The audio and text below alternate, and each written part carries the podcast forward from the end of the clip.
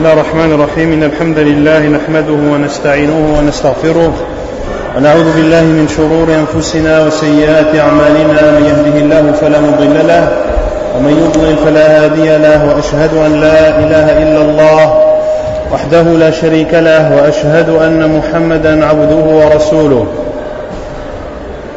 أما بعد فإن أصدق الحديث كتاب الله تعالى وخير الهدي هدي محمد صلى الله عليه وعلى آله وسلم وشر الأمور محدثاتها وكل محدثة بدعة وكل بدعة ضلالة وكل ضلالة في النار. نحاول بإذن الله تبارك وتعالى لأن الكلام كثير في هذه المسألة ألا وهي مكانة المرأة في الإسلام.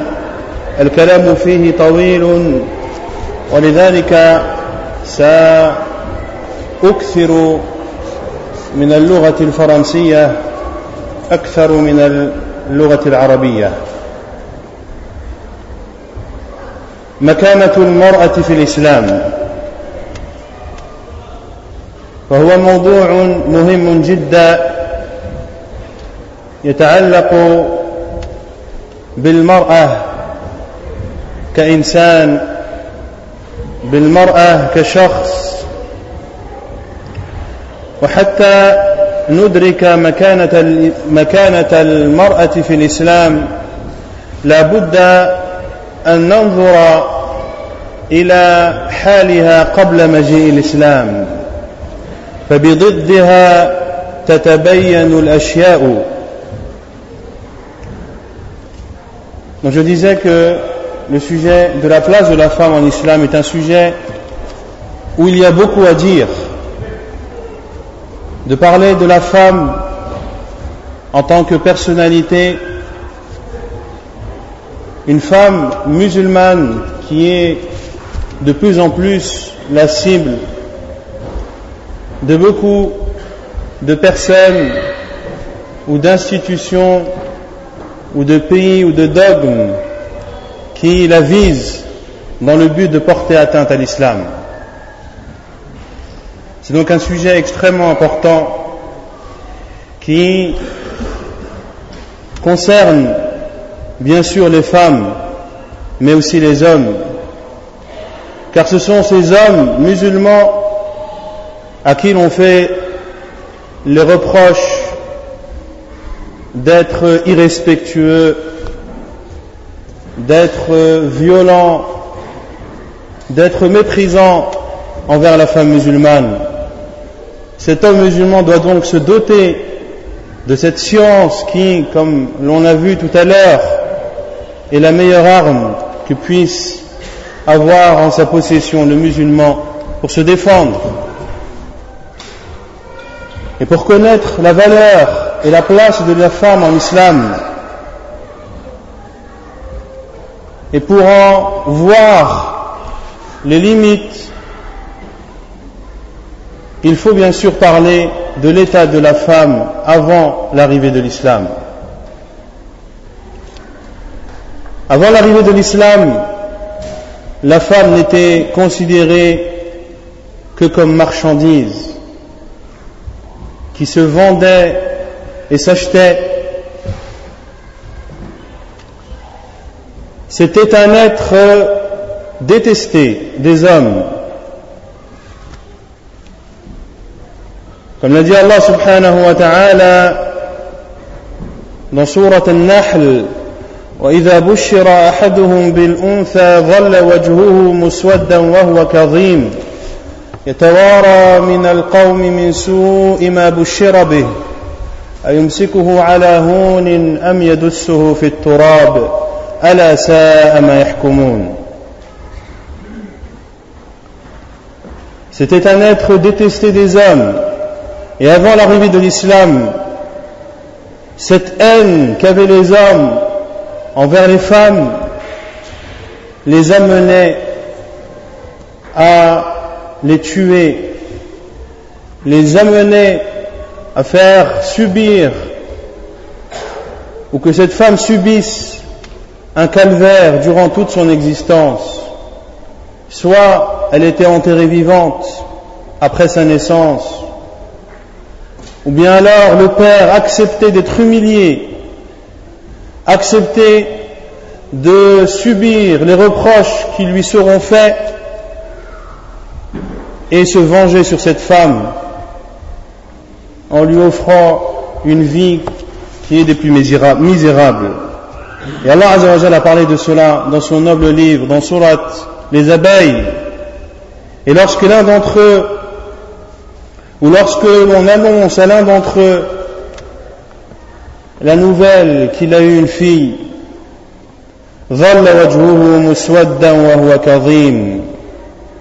alors son visage s'assombrit et une rage profonde l'envahit.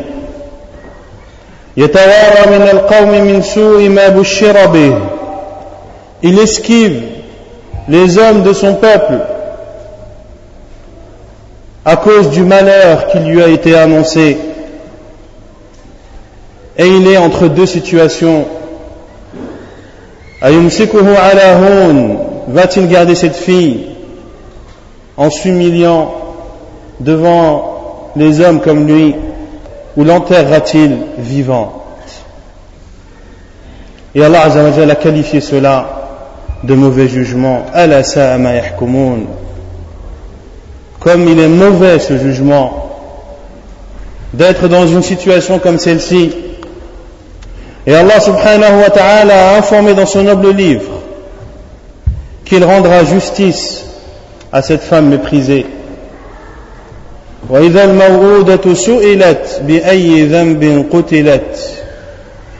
Et lorsque la fillette enterrée vivante sera questionnée, pour quel péché aura-t-elle été tuée Quel est son péché pour l'enterrer vivante Cette question lui sera posée. Mais bien sûr, Allah Azzawajal connaît parfaitement la réponse. La femme, avant l'islam, n'était en aucun cas une héritière. Bien au contraire, elle faisait partie de l'héritage. C'est-à-dire que lorsque son mari mourait, elle était considérée comme un bien parmi les biens du défunt qui doit être partagé à travers ou partagé et distribué aux différents héritiers. Et Allah Azzawajal a condamné cela. Dans Surat Al-Nisa, Surat les femmes, car Allah Azzawajal a consacré une sourate entière pour les femmes. Ya ayyuha amanu Ô vous qui avez cru, il ne vous est pas licite d'hériter des femmes contre leur gré et ne les empêchez pas de se marier. N'empêchez pas ces femmes qui viennent de perdre leur mari de se remarier car avant l'arrivée de l'islam, le devenir de cette femme, le devenir de cette veuve, son avenir était entre les mains du conseil familial.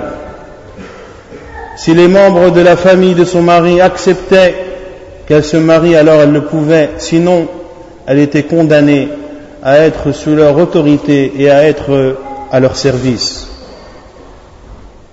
Ceci concerne les Arabes avant l'arrivée de l'islam. Mais il n'y a pas que les Arabes qui ont offensé cette femme. Il y a d'autres civilisations qui ont traité la femme d'une façon plus ignoble encore. Ainsi, en Inde, lorsqu'une femme perd son mari et il y a, ou c'est fait ou cette coutume n'est pas si lointaine que ça. Les derniers cas ne remontent pas plus loin qu'en 1800, où lorsque la femme perdait son mari, et que ce mari était incinéré, sa dépouille était brûlée, celle-ci, c'est-à-dire cette femme, devait elle aussi jeter son corps dans les flammes au-dessus du corps de son mari carbonisé. Et si elle ne le faisait pas, alors ce serait le début d'un calvaire interminable. cette coutume a été abolie en Inde, mais remplacée par une autre coutume, à savoir que la femme qui perd son mari doit se raser les cheveux complètement. Et chez certains chrétiens, la femme est la source du mal. C'est l'origine des péchés. Et elle est pour, l'homme une porte parmi les portes de l'enfer. Et en France, car nous sommes en France, en 585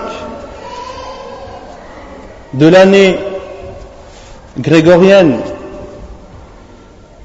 un concile, c'est-à-dire une assemblée d'évêques, se rassemblait pour discuter de la femme. Était-elle un être humain? Avait-elle une âme? Et si âme il y avait, est-ce l'âme d'un être humain ou alors l'âme d'un animal? Et à la même époque, les versets du Coran descendaient pour donner à sa femme la place qu'elle mérite. Et ils en ont conclu dans cette réunion et dans ce concile que la femme a une âme, mais qu'elle n'a été créée que pour servir son homme. Et en France, dans les années 1800, la femme veuve n'avait pas le droit à l'héritage. Et dans les lois anglaises, il n'y a pas si longtemps que ça, la femme n'était pas considérée comme une citoyenne à part entière. Et pire encore, jusqu'en 1805, le mari avait le droit de vendre sa femme. L'on parle de l'Occident en 1805. En Chine, L'année de la femme est une année qui, qui s'annonce très mal et qui est mauvais signe. Et chez les personnes de confession judaïque, la femme est maudite car c'est elle qui a incité Adam salam à pécher et à manger du fruit de cet arbre.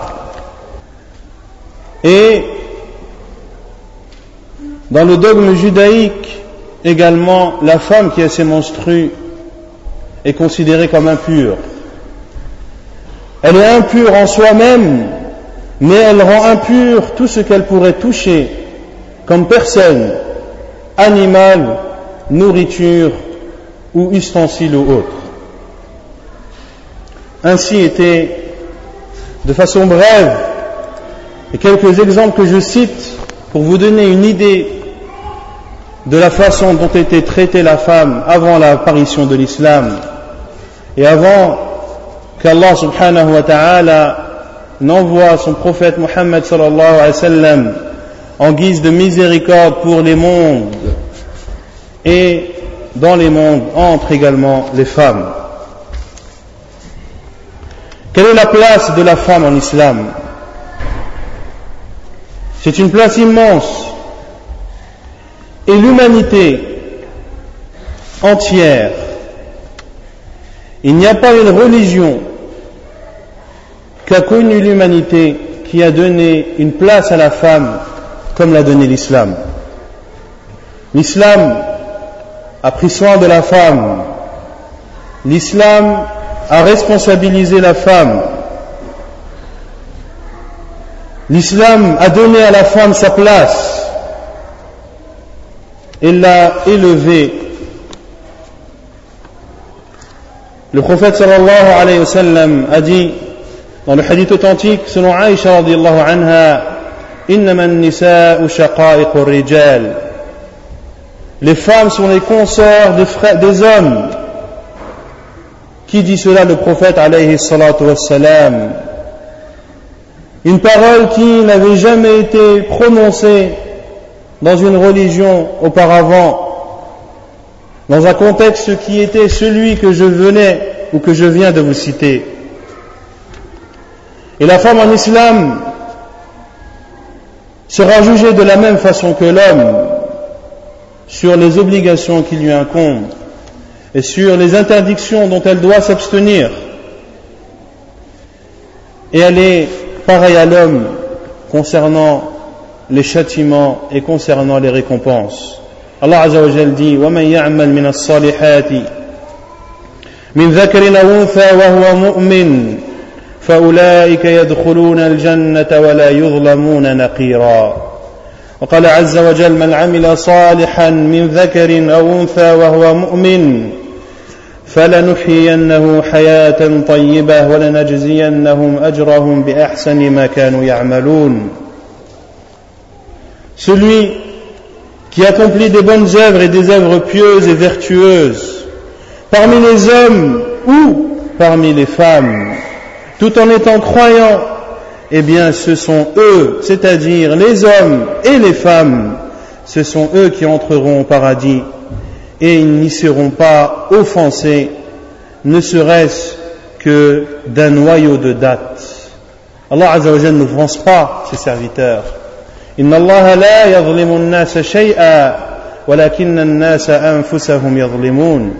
Allah n'offense en aucun cas les gens et ici, les gens, il s'agit des musulmans comme des non-musulmans, mais ce sont les gens qui offensent eux-mêmes.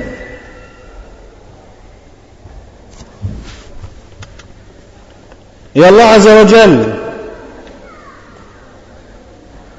a donné une place à la femme.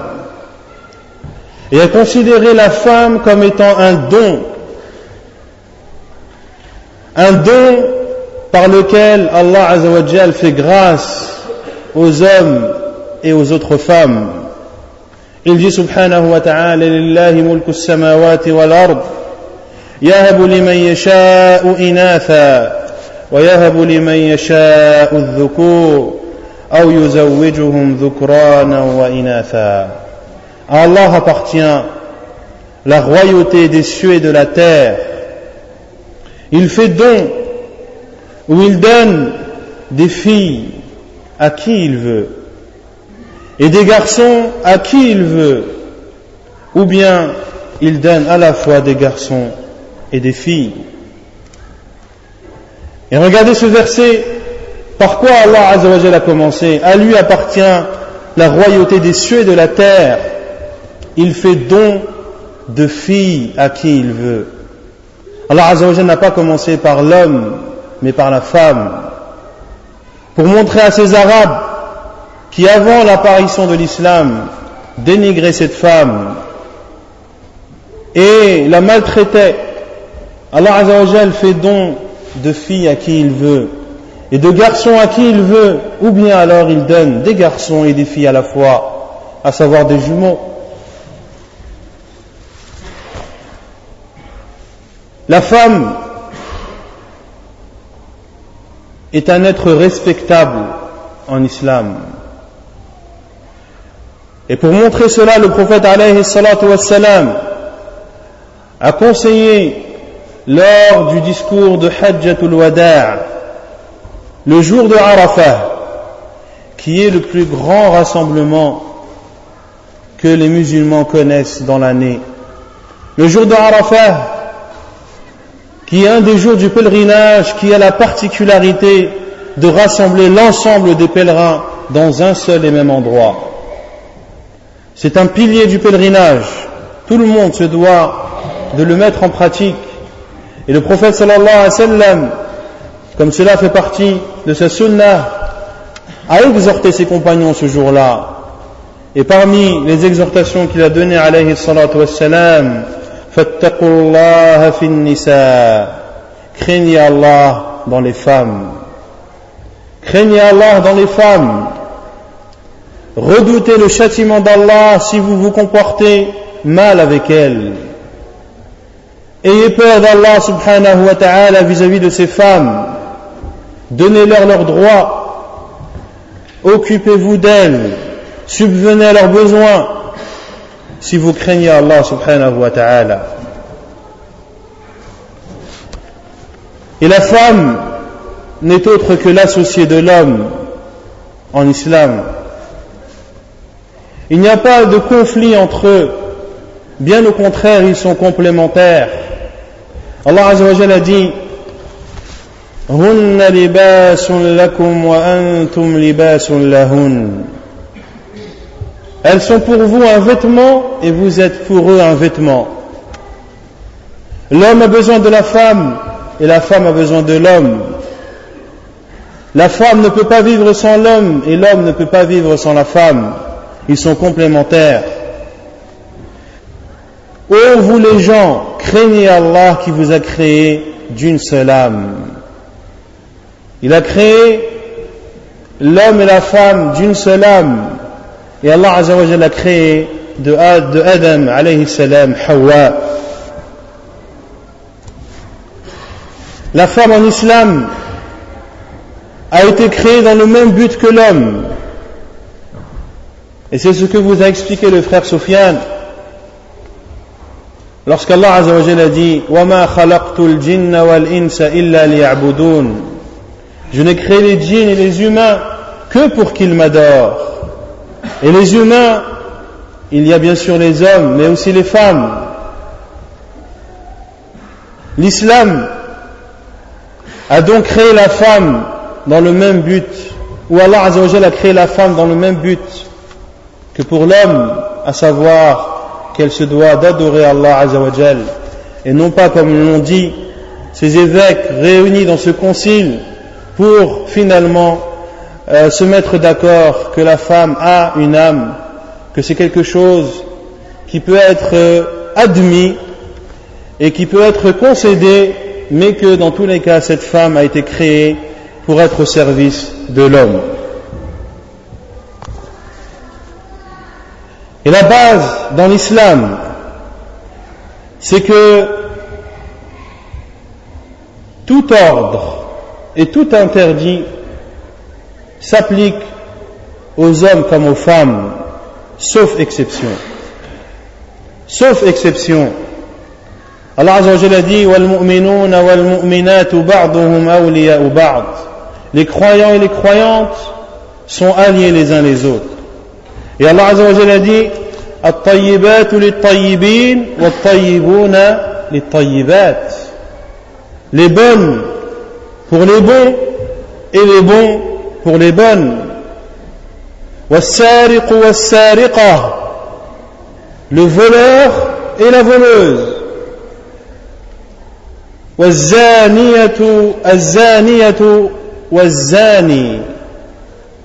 La fornicatrice et le fornicateur. Pourquoi certains pensent qu'il est autorisé à l'homme en islam de forniquer mais pas à la femme? Comment peut-on penser qu'en islam, la chasteté est une vertu qui n'est propre qu'à la femme et pas à l'homme? D'où cela provient? D'où cela provient? Une chose est sûre, c'est que cela ne provient pas de notre religion. Allah Azzawajal et son prophète sallallahu alayhi wa ont interdit la fornication à l'homme comme à la femme. Et Allah Azza wa Jalla a dit également Inna al-muslimina wal-muslimat wal-mu'minina wal-mu'minat wal-qanitina wal-qanitat والصادقين والصادقات والصابرين والصابرات والخاشعين والخاشعات والمتصدقين والمتصدقات والصائمين والصائمات والحافظين فروجهم والحافظات والذاكرين الله كثيرا والذاكرات أعد الله لهم مغفرة وأجرا عظيما Allah Azza pour montrer que les hommes et les femmes sont égaux et que ce qu'il leur est demandé de faire et ce qu'il leur est demandé de s'abstenir les concerne tous, hommes et femmes, il dit subhanahu wa ta'ala, les musulmans et les musulmanes, les croyants et les croyantes, les obéissants et les obéissantes, les loyaux et les loyales, les endurants et les endurantes, les craignants et les craignantes, ceux qui font, ceux qui donnent le mot donneur ou donneuse, jeûneur et jeûneuse, ceux qui préservent leur partie génitale et celles qui préservent leur partie génitale, ceux qui se rappellent Allah beaucoup et celles qui se rappellent Allah beaucoup, quelle est leur récompense? Allah Azzawajal leur a préparé un pardon de sa part et une immense récompense. Un pardon de sa part et une immense récompense pour toutes ces catégories de personnes qui euh, se caractériseront par ces qualités, hommes et femmes. Y a-t-il une religion plus juste que cela? Comment dire après prendre connaissance de tels versets que l'islam dénigre la femme, que l'islam rabaisse la femme? Comme l'a dit Allah Azzawajal, mais ils ne disent que mensonges. Sauf bien sûr des cas qui sont propres à la femme ou des cas qui sont propres à l'homme. Car l'homme et la femme ont été créés de nature différente. Et ceci, personne ne peut le nier. L'homme et la femme ont des natures différentes. Ils ont un physique différent. Ils ont un moral différent. Ils ont des capacités différentes. Ils ont des façons de penser différentes. Ils ont des sentiments différents. Personne ne peut le nier. Et les preuves de cela sont plus que nombreuses.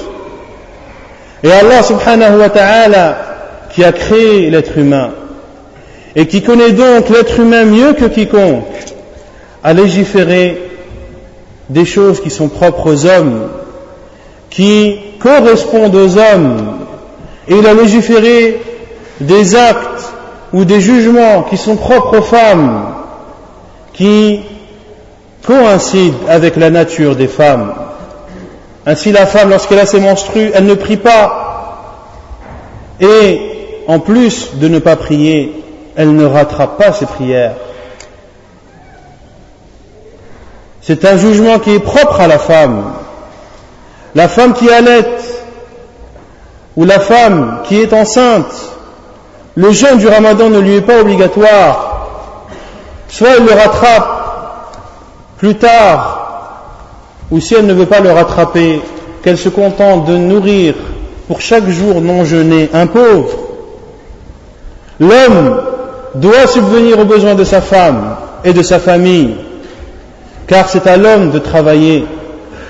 C'est l'homme qui a la capacité physique et morale de supporter les travaux difficiles et c'est à sa charge de subvenir aux besoins de sa famille est une obligation qui lui incombe. Et Allah n'a pas donné cette obligation à la femme, car la femme est un être faible. C'est un être qui a besoin d'être protégé. C'est un être qui a besoin d'être soutenu. C'est un être qui a besoin d'être réconforté. C'est un être qui a besoin d'être tranquille, d'être serein pour mener à bien ses obligations. Ainsi Allah a permis à la femme musulmane de ne pas se préoccuper de son salaire à la fin du mois, de ne pas se préoccuper de ce qu'elle va manger le lendemain ou de ce qu'elle va porter comme vêtement le mois suivant, la femme ne se soucie pas de cela, car c'est un devoir qui incombe à l'homme. Et l'islam, comme je l'ai dit, a élevé le statut de la femme. Allah a parlé de Maryam alayhi salam, Marie, la mère de Jésus alayhi salam, alayhi salam, la Vierge Marie. Ainsi est la croyance des musulmans. que Isa alayhi salam est né d'une mère sans père. Et celui qui ne croit pas en cela n'est pas un croyant. Car il n'aura pas cru au prophète et envoyé d'Allah Azzawajal. Effectivement, celui qui ne croit pas en l'un des prophètes n'a pas cru à l'ensemble des prophètes. Et Isa salam, Jésus, fait partie des prophètes les plus estimés auprès d'Allah subhanahu wa ta'ala. Il fait partie de Ulul Azm min rusul de l'élite des cinq meilleurs prophètes et envoyés auprès d'Allah subhanahu wa ta'ala. Sa mère, Maryam, alayhi salam, Allah azza wa a dit ما المسيح ابن مريم إلا رسول قد خلت من قبله الرسل وأمه صديقة كانا يأكلان الطعام Le Messie, fils de Marie, n'est autre qu'un prophète qui a été précédé par d'autres prophètes et sa mère était véridique.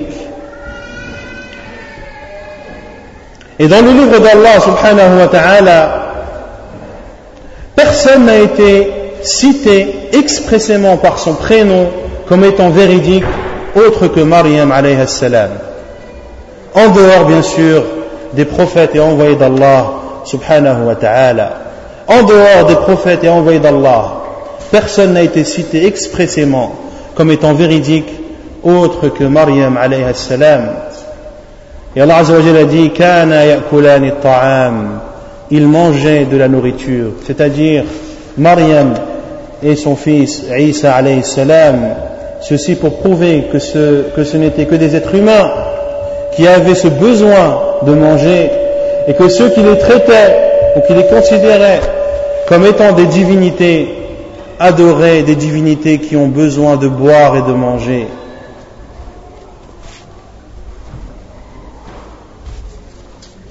Omar ibn al-Khattab anhu, le guide des croyants, a été stoppé une fois par une femme alors qu'il marchait en compagnie de nobles personnes. Il a été stoppé par une femme, s'est arrêté et a écouté ses paroles. Cette femme lui a dit, Ô Omar, tu étais appelé avant Umayr, qui est le diminutif de Omar. Puis les gens t'ont appelé Omar. Et maintenant les gens t'appellent Amir al-Mu'minin, le guide des croyants. Et elle lui a dirigé des conseils en lui disant Crains Allah, ô Omar, car celui qui est persuadé de la mort a peur de se tromper. Et celui qui est persuadé du jugement a peur d'être châtié. C'était une femme âgée, une vieille femme qui a dit cela à Omar ibn al-Khattab. Mais cela ne l'a pas empêché de l'écouter attentivement et de prêter oui à toutes les paroles qu'elle disait, au point que cela lui était reproché par certains qui l'accompagnaient en disant Oh Omar ou Oh guide des croyants, tu laisses des hommes pour une vieille. Et il leur a dit, anhu, savez-vous qui est cette femme? Savez-vous qui est cette femme?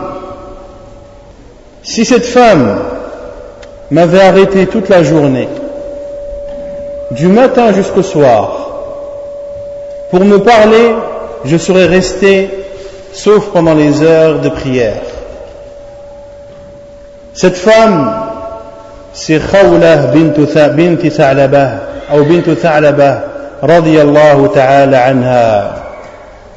Allah Azzawajal a entendu ces paroles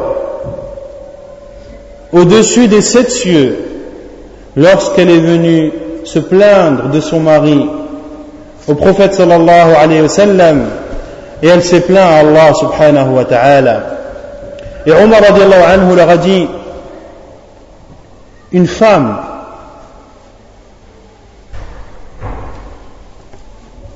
Allah Azzawajal a entendu sa parole le Seigneur des mondes, comment Omar ne peut-il pas écouter ces paroles Allah Azza wa Jalla dit قد سمع الله قول التي تجادلك في زوجها وتشتكي إلى الله Aïcha anha rapporte comme cela est rapporté dans le hadith authentique que Khawla bint Tha'laba parlait au prophète sallallahu alayhi wa sallam j'entendais certaines de ses paroles et d'autres de ses paroles m'échappaient car elle parlait doucement au prophète alayhi salatu wassalam. Et Aïcha anha a dit gloire à celui qui entend toutes les voix. Gloire à Allah Azzawajal qui entend toutes les voix. Allah Azzawajal a entendu sa parole. Aïcha anha qui est à proximité n'entendait qu'une partie de celle-ci.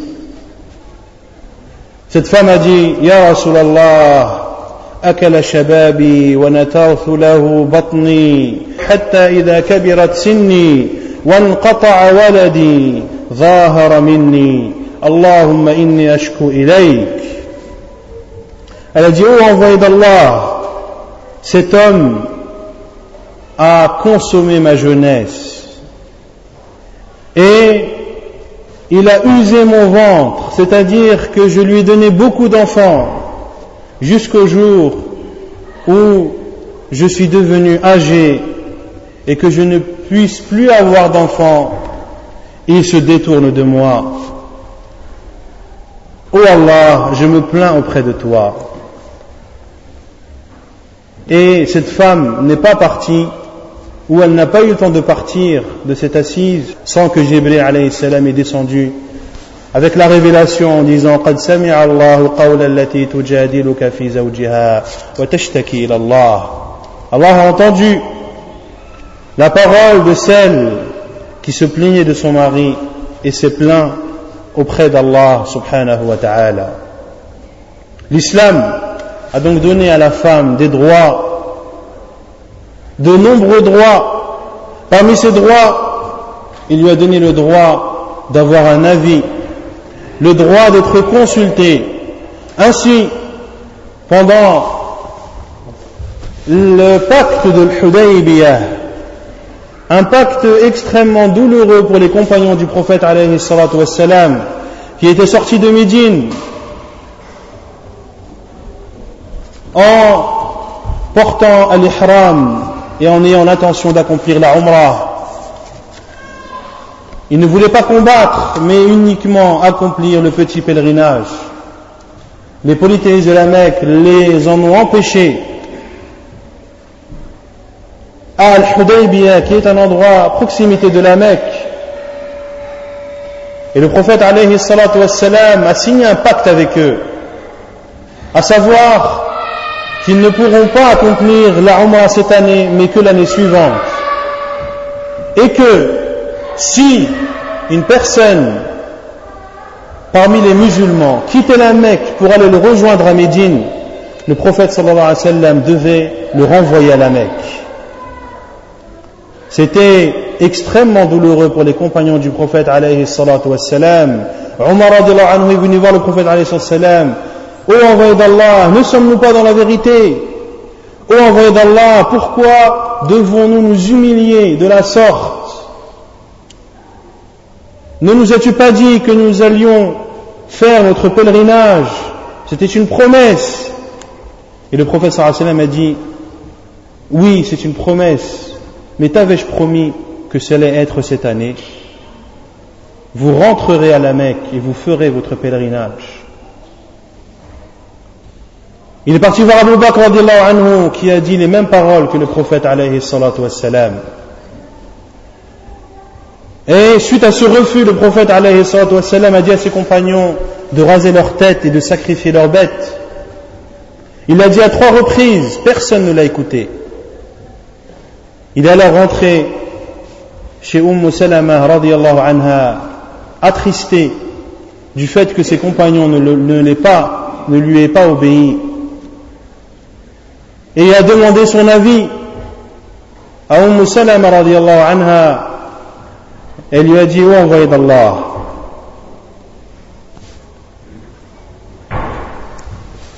sors, ne parle à aucun d'entre eux, demande à ton coiffeur de te raser et sacrifie ta bête et ils te suivront dans cela. Et effectivement, c'est ce qu'a fait le prophète alayhi et effectivement les compagnons radiallahu anhum l'ont suivi. La femme en islam a le droit à l'éducation. A le droit à l'éducation et la preuve est le hadith rapporté par Abu Daoud lorsque le prophète alayhi a dit à une des femmes appelée Ashifa bint Abdullah elle rapporte que le prophète alayhi est rentré alors que j'étais chez Hafsa. Et le prophète sallallahu lui a dit c'est-à-dire à Shifa enseigne à celle-ci c'est-à-dire à Hafsa Comment se guérir des boutons qui est appelé euh, namla, allimiha ruqyatun namla, qui est euh, une maladie connue, à savoir le fait d'avoir des boutons ou des ulcères sur les côtés ou sur les flancs. علميها رقية النملة كما علمتيها الكتابة Enseigne-lui comment se guérir de cette maladie comme tu lui as enseigné l'écriture. Comme tu lui as enseigné l'écriture. Et le prophète a dit D'apprendre la religion est une obligation pour chaque musulman. Et les savants sont unanimes que le terme musulman dans ce hadith englobe l'homme, mais aussi la femme. La femme en islam a le droit de choisir son mari. Le prophète alayhi salatu wassalam, comme cela est rapporté dans Muslim, par Muslim dans son Sahih, selon Abdullah ibn Abbas, radiallahu ta'ala an, le prophète alayhi salatu wassalam a dit, la femme divorcée a plus de droits sur elle-même que son tuteur, à savoir sur la décision de se marier ou non sur le choix de son mari. Et il dit sallallahu alayhi wa sallam, et la femme vierge ou la fille vierge, on doit lui demander l'autorisation. On doit lui demander son avis. Et le prophète sallallahu wa a dit, wa idnuha, sumatuha. Et son accord, c'est son silence. La femme en islam a donc le droit de refuser de se marier avec un homme. Le mariage forcé n'existe pas en islam et il n'est pas approuvé par l'islam comme pourraient le prétendre des ignorants qui sont soit ignorants ou soit jaloux de cette religion. Car une parole comme celle-ci ne peut sortir d'une personne autre que ces deux catégories précédemment citées. Bien plus encore, comme le rapporte Al-Bukhari dans son Sahih, selon Khansa bint Khaddam, ou bint Khidam, elle rapporte que son père l'a mariée alors qu'elle avait été déjà divorcée. Son père l'a mariée alors qu'elle ne voulait pas. Elle a détesté ce mariage Elle est partie se plaindre au prophète sallallahu alayhi wa sallam et il a alors annulé son mariage. Certains pourraient dire, cela concerne la femme déjà mariée, mais la femme vierge, il est autorisé de la forcer. Eh bien écoutez, le hadith d'Abdullah ibn Abbas radiallahu anhu, qui est également authentique,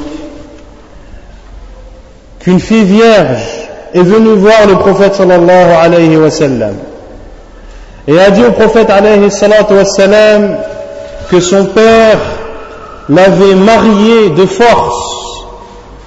Et le prophète alayhi wa sallam khayyaraha فخيرها رسول الله صلى الله عليه وسلم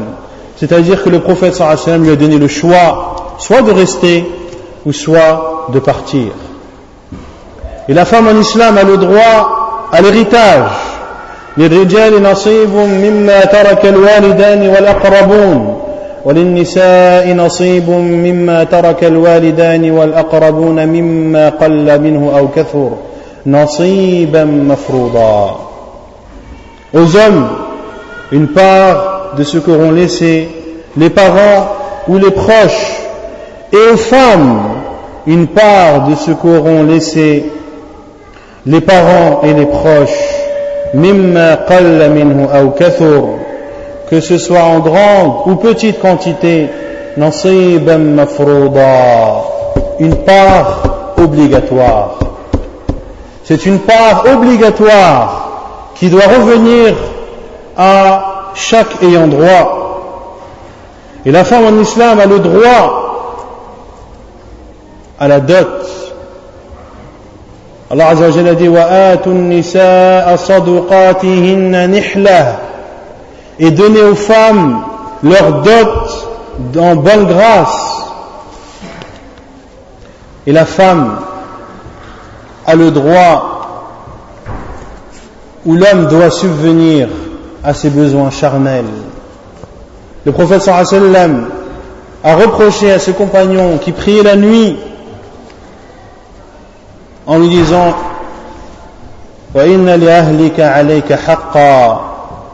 et envers ta famille, où ta famille a des droits sur toi. Ta famille a des droits sur toi. Ton corps a des droits sur toi. Et comme je l'ai dit également précédemment, parmi les droits de la femme, c'est que l'homme doit subvenir à son besoin.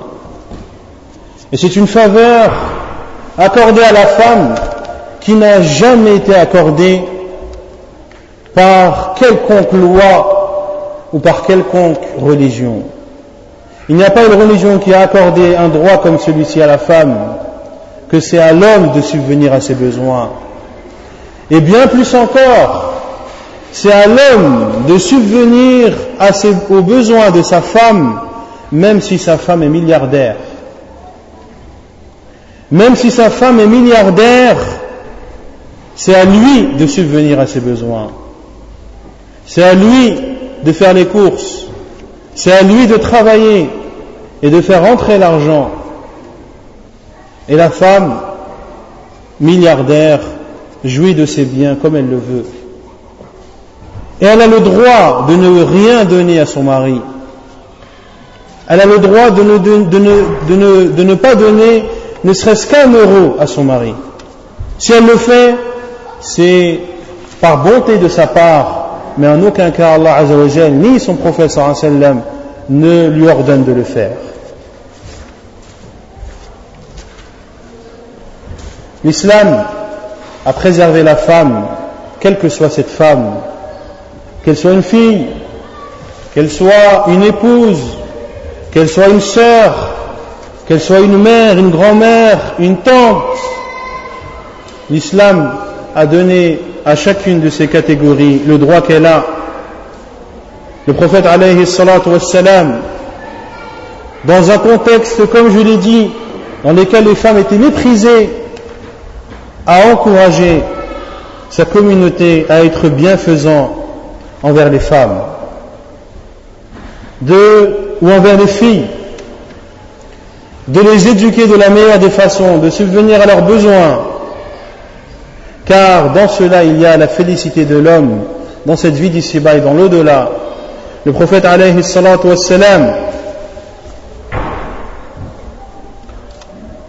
anha a dit qu'une femme est venue lui demander, c'est-à-dire de la nourriture. Et il n'y avait dans la maison du prophète sallallahu alayhi wa sallam que deux dates. Et dans une autre version du hadith, il y en avait trois. Deux dates, et Aïcha anha a donné les deux dates à cette femme qui était accompagnée de deux jeunes filles. Ces deux filles.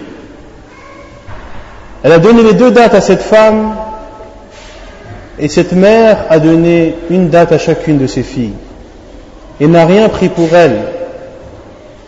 Cela a touché Aïcha anha, il l'a percuté. Et lorsque le prophète alayhi est entré, et que Aïcha anha l'est informée de cela, il a dit sallallahu alayhi wa sallam, celui qui subvient aux besoins de deux filles jusqu'à ce qu'elles atteignent l'âge de la puberté, elles seront pour lui un voile contre l'enfer. Et selon Uqba ibn Amir anhu, le prophète sallallahu alayhi wa sallam a dit celui qui a trois filles من كان له ثلاث بنات فصبر عليهن وأطعمهن وسقاهن وكساهن من جدته كن له حجابا من النار يوم القيامة رواه ابن ماجه وصححه الألباني رحمه الله celui qui a trois filles qui patiente sur elles les nourrit leur donne à boire les vêtit de sa richesse eh bien elles seront pour lui un obstacle, un voile contre l'enfer le jour du jugement.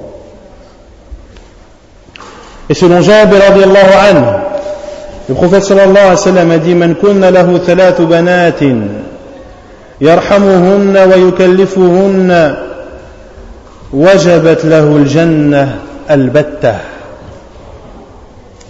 قيل يا رسول الله فإن كانت اثنتين قال وإن كانت اثنتين قال فرأى بعض القوم أن لو قال واحدة لقال واحدة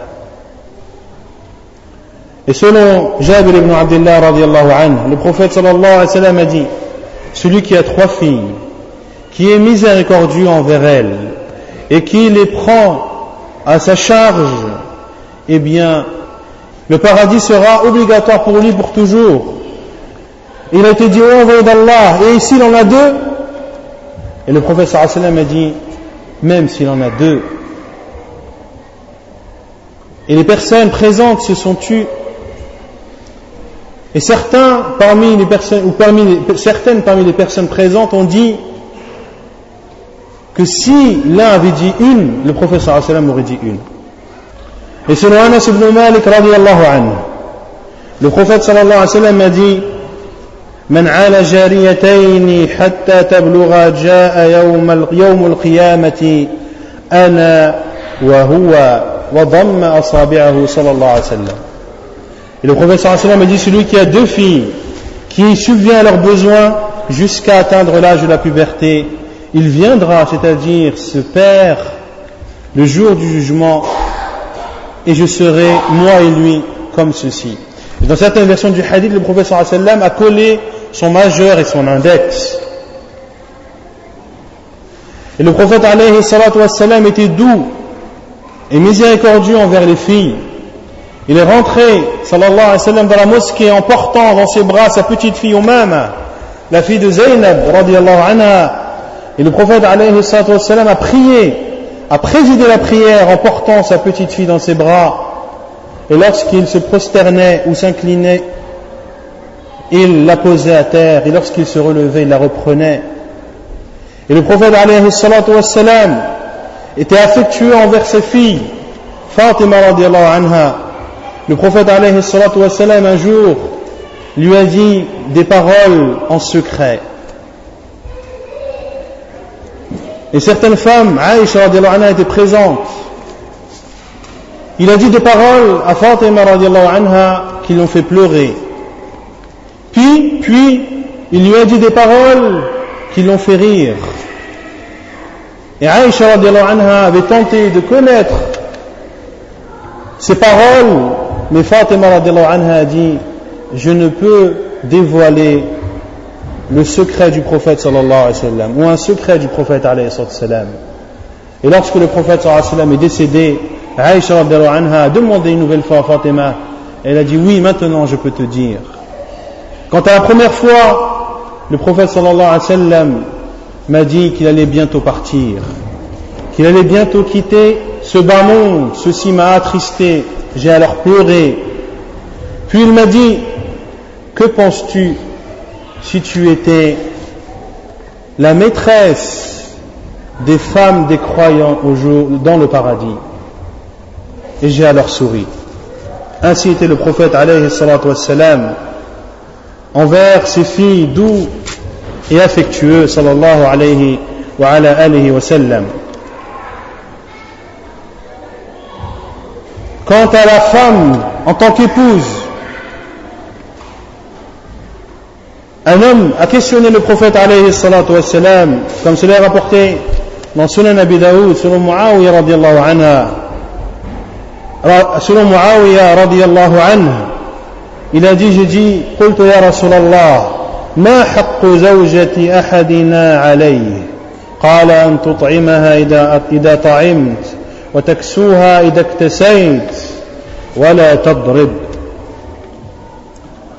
J'ai dit, oh envoyé d'Allah, quel est, quels sont les droits de la, des femmes sur nous Sur nous les hommes, les maris Le prophète sallam a dit, de la nourrir quand tu te nourris, de la vêtir quand tu te vêtis, et de ne pas la frapper. Et le prophète sallam a dit Kafa bil mar'i ithman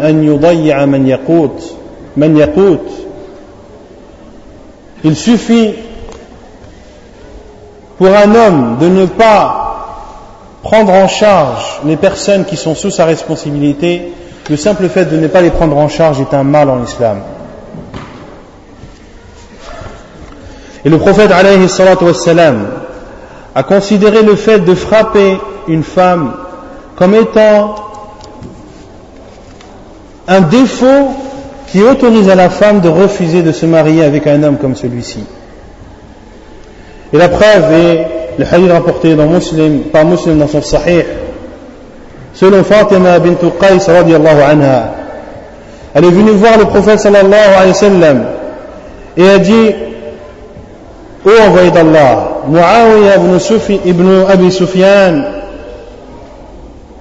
et Abu Jahl m'ont demandé en mariage. Et le prophète sallallahu alayhi wa sallam a dit, quant à Abu Jahl,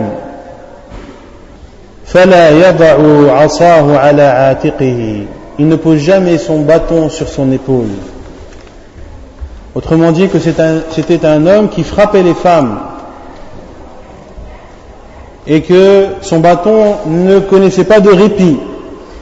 Et quant à Abu, et quant à Muawiyah, c'est un mendiant, il n'a pas d'argent. Marie-toi avec Osama ibn Zayd.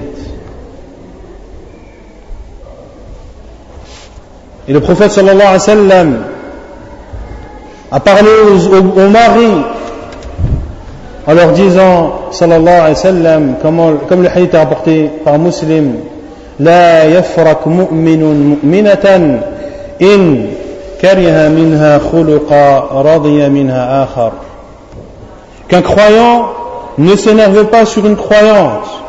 S'il déteste sur elle un comportement, il en agréera d'autres. Ainsi, la vie conjugale se partage entre acceptation de défauts et prise de conscience de qualité.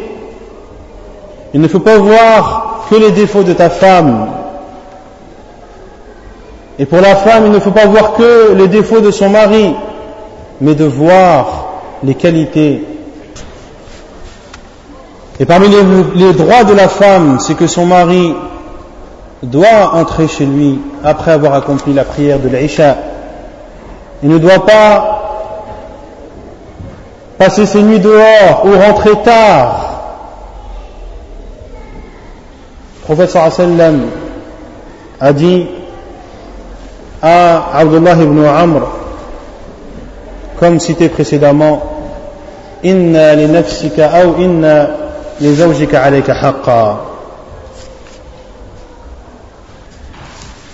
Et la femme en islam a aussi des droits en tant que mère. Elle a des droits en tant que mère. Allah Azza wa Jalla dit وَاعْبُدُوا اللَّهَ وَلَا تُشْرِكُوا بِهِ شَيْئًا وَبِالْوَالِدَيْنِ إِحْسَانًا Adorez Allah et ne lui associez personne et soyez bienfaisants envers vos parents. Et Allah Azza wa Jalla dit en parlant des parents فَلَا تَقُلْ لَهُمَا أُفٍّ وَلَا تَنْهَرْهُمَا وَقُلْ لَهُمَا قَوْلًا كَرِيمًا واخفض لهما جناح الذل من الرحمة وقل رب ارحمهما كما ربياني صغيرا Ne leur dis pas ouf et ne les brusque pas, c'est-à-dire dans les paroles. وقل لهما قولا كريما et dis-leur des paroles respectueuses. Et par miséricorde, abaisse pour eux l'aile de l'humilité et dis, ô mon Seigneur, fais-leur à tous deux miséricorde, comme ils m'ont élevé tout petit. Comme ils m'ont élevé tout petit. Ceci concerne les deux parents. Il est interdit de leur dire ouf, qui n'est même pas un mot, qui peut être un son, mais même pas un mot. Il est interdit de dire ouf à tes parents, que ce soit ta mère ou ton père. Que dire d'élever la voix sur eux Que dire de leur répondre? Que dire de leur dire non? Que dire de, leur de les insulter et de leur manquer de respect? Et la mère,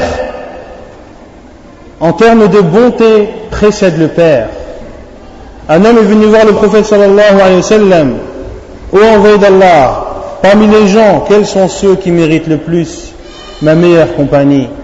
Le prophète sallallahu alayhi wa sallam a dit c'est ta mère, puis ensuite c'est ta mère, puis ensuite c'est ta mère, puis ensuite c'est ton père. Et un homme, Jahimah radiallahu anhu, est venu voir le prophète sallallahu alayhi wa sallam. Et le hadith est jugé bon par Sheikh al-Albani rahimahullah. Il dit, je voulais lutter dans le sentier d'Allah subhanahu wa ta'ala. Et je suis venu à toi, ô envoyé d'Allah, pour te demander ton avis. Que lui a répondu le prophète sallallahu alayhi wa sallam? Il lui a répondu, um, as-tu une mère? Il a répondu oui. Le prophète sallallahu a dit alors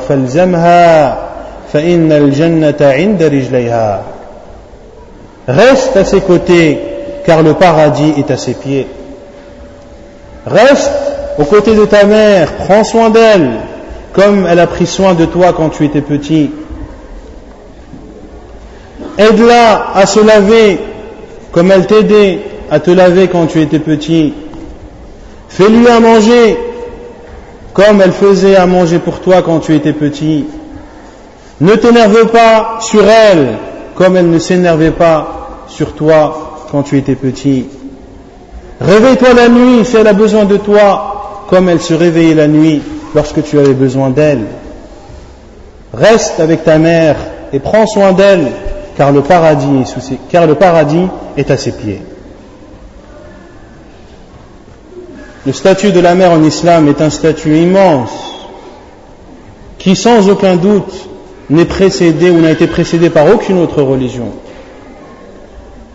Car cette mère doit être respectée même si elle n'est pas musulmane.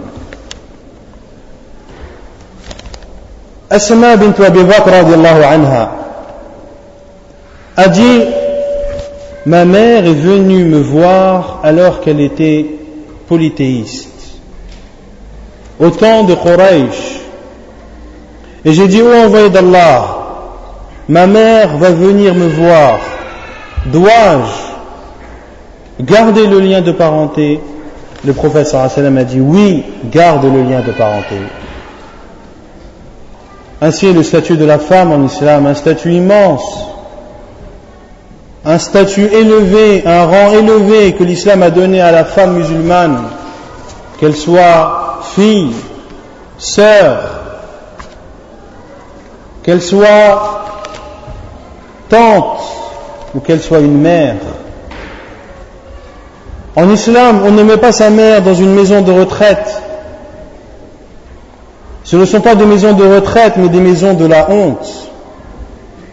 Comment une personne peut-elle payer en plus pour ça Pour mettre ta mère au milieu d'autres personnes âgées et la laisser finir ses jours dans un contexte ou dans un lieu comme celui-ci. De la laisser mourir seule. Comment l'Occident peut-il reprocher à l'islam de dénigrer la femme alors que des milliers de personnes âgées sont mortes pendant l'été 2003 Ils sont morts non pas à cause de la chaleur, mais à cause de la solitude, à cause du désespoir.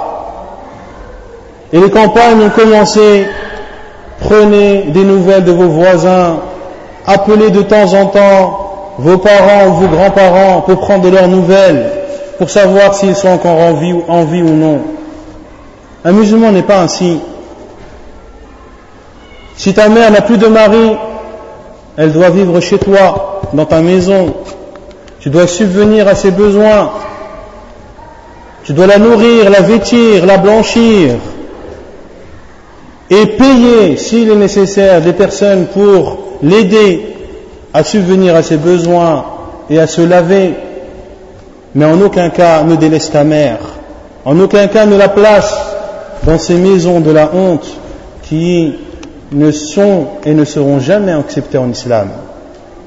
Et pour finir, je prends un peu de temps, euh, Inch'Allah mais c'est un sujet important auquel il faut répondre, car, comme je l'ai dit, la femme musulmane est une cible et pour répondre à toutes les attaques dont est la cible cette femme musulmane, je ne vais pas répondre à ces arguments qui sont faux, à ces prétextes qui n'ont aucune origine. La femme est dénigrée en islam car elle n'a que la moitié de la part d'un homme concernant l'héritage. Est-ce une offense ou non Non, ce n'est pas une offense. C'est même la justice même. Si un homme décède ou un père décède en naissant une fille et un fils, ce fils devra se marier, aura une famille, il devra subvenir à ses besoins, aux besoins de sa famille il est normal de lui donner plus. Quant à cette femme qui aura sa part d'héritage, qui est son droit, et un droit que personne ne peut lui ôter, elle va prendre cet argent, mais elle ne sera pas obligée de subvenir aux besoins de sa famille. Ce sera son argent. Elle pourra l'utiliser à sa guise. Et lorsqu'elle se mariera, cette femme, ce n'est pas de l'argent qu'elle devra donner, mais c'est de l'argent qu'elle recevra. Au final, est-ce une injustice? Non, wallahi, ce n'est pas une injustice. Mais c'est la sagesse d'Allah subhanahu wa ta'ala. Et cette sagesse, la connaît qui la connaît et l'ignore qui l'ignore. Pour répondre à toutes ces attaques et à tous ces préjugés, j'ai choisi de vous lire la parole d'un non-musulman qui est juste dans ses propos, est juste dans son jugement. Et Allah Azza wa nous appelle à cela.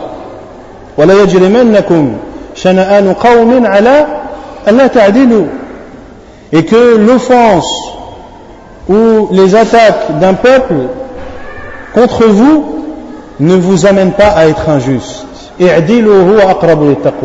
Soyez juste, cela est plus proche de la piété. Cet homme il s'appelle Gustave Lebon. Gustave Lebon, qui est un Français contemporain, c'est-à-dire qu'il est mort euh, euh, dans les années 1930. C'est un homme qui ne s'est pas contenté de croire ce qu'on lui dit, mais qui a pris la peine de voyager et de constater les choses par lui-même. Ses paroles sont éloquentes, elles sont claires, elles veulent tout dire, elles sont une réponse en soi de, et ce n'est pas un musulman, c'est donc un non-musulman qui répond à un non-musulman. Je vais me contenter de le lire, et Inch'Allah Ta'ala, euh, je terminerai par cette lecture, et vous verrez que ce sont des paroles qui sont plus que claires. Il dit, dans son livre La civilisation des Arabes, le livre 4, l'influence de l'islamisme sur la condition des femmes en Orient. Il l'utilise ici, et ça parce qu'il utilise beaucoup le mot islamisme, il ne l'utilise pas dans le sens que l'on connaît aujourd'hui, qui est connoté euh, islamisme, extrémisme, etc., etc. Mais il veut dire par là l'islam. Et c'est homme qui parle, comme je l'ai dit, euh, dans les années à peu près 1880. L'islamisme ne s'est pas borné à accepter simplement la polygamie, qui existait avant lui. Il a exercé sur la condition des femmes en Orient une influence considérable. Loin de les abaisser, comme on le répète aveuglément, il a au contraire considérablement relevé leur état social et leur rôle. Le Coran, ainsi que je l'ai montré en examinant le droit des successions chez les Arabes, les traite beaucoup mieux que la plupart de nos codes européens. Le meilleur moyen d'apprécier l'influence exercée par l'islamisme sur la condition des femmes en Orient est de rechercher ce qu'était cette condition avant le Coran et ce qu'elle fut après. Avant Mahomet, donc je lis ces paroles, avant Mahomet, qui est Muhammad sallallahu alayhi wa sallam, les femmes étaient considérées comme des créatures intermédiaires, en quelque sorte entre l'animal et l'homme, bonnes uniquement à faire des enfants et à travailler pour les maîtres. Si nous voulons juger maintenant de l'influence qu'exerça le Coran à l'égard des femmes, nous n'avons qu'à rechercher ce qu'elles devinrent pendant la période de la civilisation arabe. C'est aux Arabes, nous l'avons vu, que les habitants de l'Europe empruntèrent, avec les lois de la chevalerie, le respect galant des femmes qu'imposaient ces lois. Ce ne fut donc pas le christianisme, ainsi qu'on le croit généralement, mais bien l'islamisme qui releva la femme du sort inférieur où elle était jusque-là maintenue. Les seigneurs de la première période du Moyen Âge, tous chrétiens qu'ils étaient, ne professaient aucun égard pour elle. La lecture de nos vieilles chroniques ne laisse aucune illusion sur ce point. Avant que les Arabes eussent appris aux chrétiens à traiter les femmes avec respect, nos rudes guerriers du temps de la féodalité, qui était un système politique à l'époque, les malmenaient d'une façon très dure. L'importance des femmes pendant la période brillante de la civilisation arabe est prouvée par le nombre des femmes qui se sont illustrées par leurs connaissances scientifiques et littéraires. Nous pouvons donc conclure, en répétant ce que nous avons dit plus haut, que loin d'avoir abaissé la femme, l'islamisme l'a considérablement relevée. Nous ne sommes pas, du reste, le premier à soutenir cette opinion, défendue déjà par Cossin de Perceval et plus récemment par Barthélemy Saint-Hilaire. L'islamisme a relevé la condition de la femme et nous pouvons ajouter que c'est la première religion qui l'ait relevée. Il est facile de le prouver en montrant combien la femme a été maltraitée par toutes les religions et tous les peuples qui ont précédé les Arabes. Nous nous sommes déjà expliqués sur ce point dans notre dernier ouvrage et nous n'avons qu'à répéter ce que nous y avons dit pour convaincre le lecteur. Il est fort rare de voir courtiser en Orient la femme d'autrui. La chose paraît aussi monstrueuse aux Orientaux qu'elle semble naturelle aux Européens. Comme le dit justement le docteur Isambert, on ne peut pas dire que le foyer conjugal y soit souvent troublé chez nous, soit souvent troublé que chez nous par l'inconduite ou l'infidélité, plus démoralisante peut-être que la polygamie. Le mariage présente encore en Orient bien de particularités qui le distinguent profondément de nos unions européennes. Chez la plupart des Occidentaux, la femme est obligée, au moins dans les classes aisées, de donner, sous le nom de dot, une somme plus ou moins considérable pour réussir à se procurer un mari. C'est le contraire chez les orientaux. Ils doivent payer à la famille de leur femme, et c'est une erreur. Ce n'est pas à la famille de la femme qu'on doit payer, mais c'est à la femme qu'ils doivent payer à la famille de leur femme une somme variable suivant leur état de fortune. La situation légale de la femme mariée, telle qu'elle est réglée par le Coran et ses commentateurs, est bien plus avantageuse que celle de la femme européenne. Non seulement elle reçoit une dot, mais encore conserve la jouissance de ses biens personnels et n'est nullement tenue de contribuer aux dépenses du ménage.